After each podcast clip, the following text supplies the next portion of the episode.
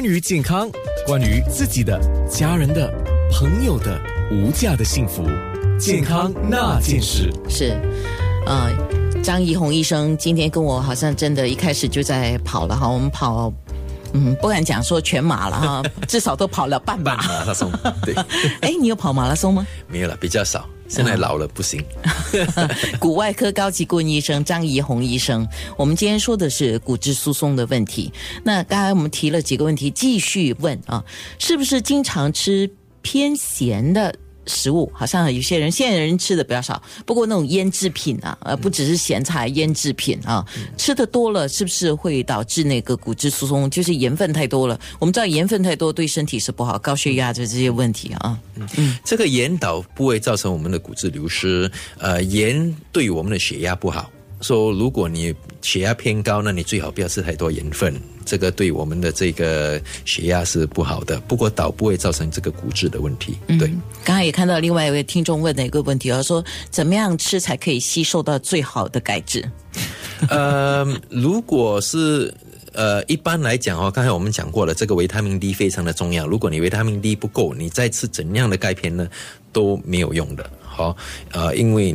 它不会受到吸收。那食物方面呢？呃，食物方面，我们也不需要说刻意的去吃某一种食物啦。有些食物是偏钙会比较高，像有一些连蔬菜都会有。对啊，豆腐啊这些。对，都会都会呃钙比较高的的的东西。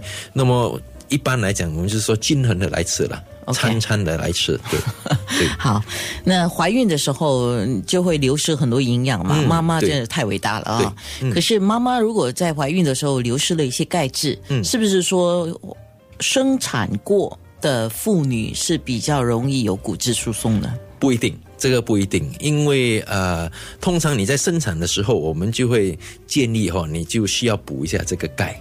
生产跟喂奶的时候，因为你知道牛奶是很多这个钙的嘛，哈，嗯说母亲在喂奶的时候是流失很多的这个钙，因为流失在这个奶里面，所以在喂奶的时间还有在这个的时候，最好要补助一下。但是不一定说生产过后的女孩子呢，或者生产过后的女子呢，就会特别有这个骨质疏松，不一定。好，对。那有些人就像你刚才讲说牛奶啊，有些人是吃素的嘛，他就不喝牛奶了，嗯，他可以喝豆奶，豆豆奶含的钙就没有牛奶多。对对，嗯，OK。那么吃素或者是因为某一些，比如说他有乳糖不耐症啊，就是某一些饮食他会被局限了嘛。嗯，那会不会因为吸收不够的蛋白质或者是钙质？因为蛋白质是肌肉嘛，嗯，肌肉就是保护我们的关节嘛，保护我们骨头嘛。对，那是不是会这样子更容易有这个骨质疏松的问题呢？呃，也不一定，因为我们。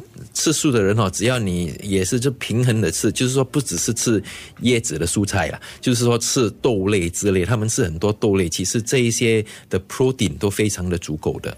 对，所以不一定说你是吃蔬菜的就会有这个骨质疏松的问题。不过我们一直都是呃鼓励所有的听众了，不管你年纪多大啊，活动运动是很重要的，对，非常的重要，负重的运动是是好。另外一个问题就是。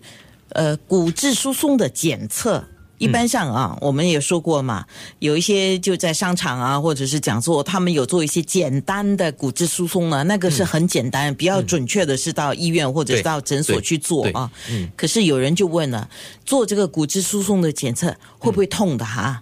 完全不会痛，这个会不会吸收辐射？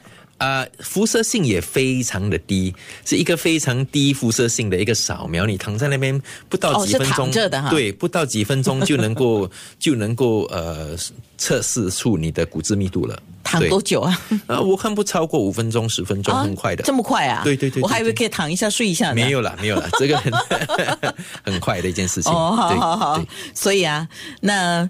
我们的面部直播继续当中，所以你继续可以锁定九六三号 FM 点 A N N A 健康那件事。